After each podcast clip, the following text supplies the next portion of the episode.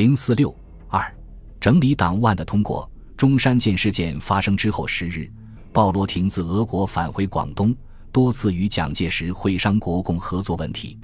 为整军肃党，准备北伐，蒋介石向中央提出召开二届二中全会的建议，得到采纳。一九二六年五月十五日，国民党二届二中全会在广州召开，会议着重讨论了整理党务的问题。会议期间，蒋介石以消除疑虑。杜绝纠纷和改善国共关系为由，与谭延闿、孙科、朱培德、宋子文、陈公博、甘乃光、伍朝书、程潜、金亨颐、林祖涵等人提出四份议案，其一是整理党务案，其二是国民党与共产党协定事项案，其三是选举中央执行委员会主席案，其四是国民党全部党员重新登记案。第二项议案是蒋介石单独提出来的。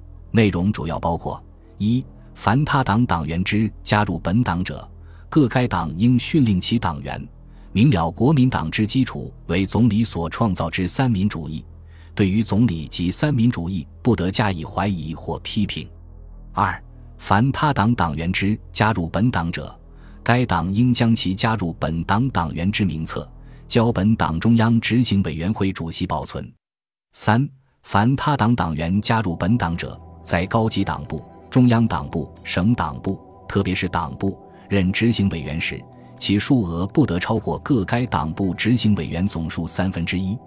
四、凡他党党员之加入本党者，不得充任本党中央机关之部长。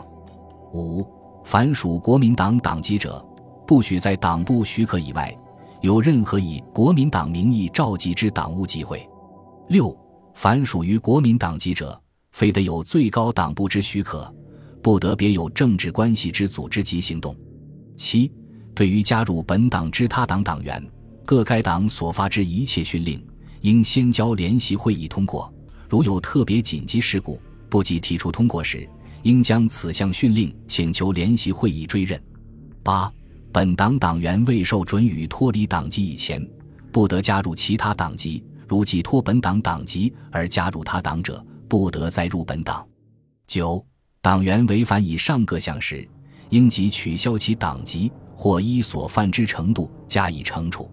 十、为处理此项问题，设以联席会议，由国民党五人、共产党三人参加。在这次会议上，四项议案均获通过。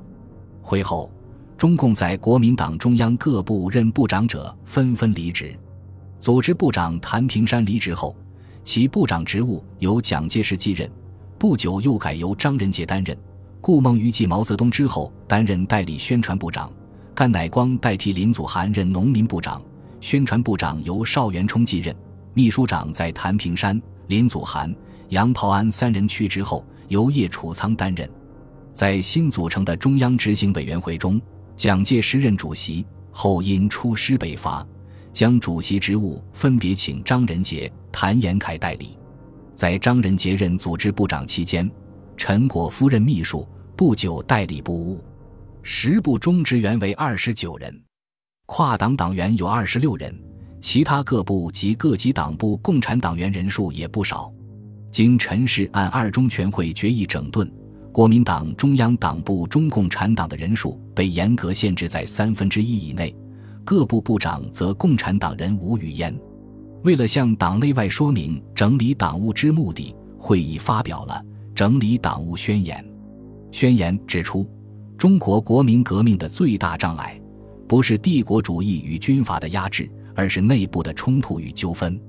为增强自身力量，中国的革命势力必须严密团结于三民主义之下，改组国民党，与一切革命势力合作。是孙中山具有历史价值之决定，他使国民党成为中国最大之政治势力。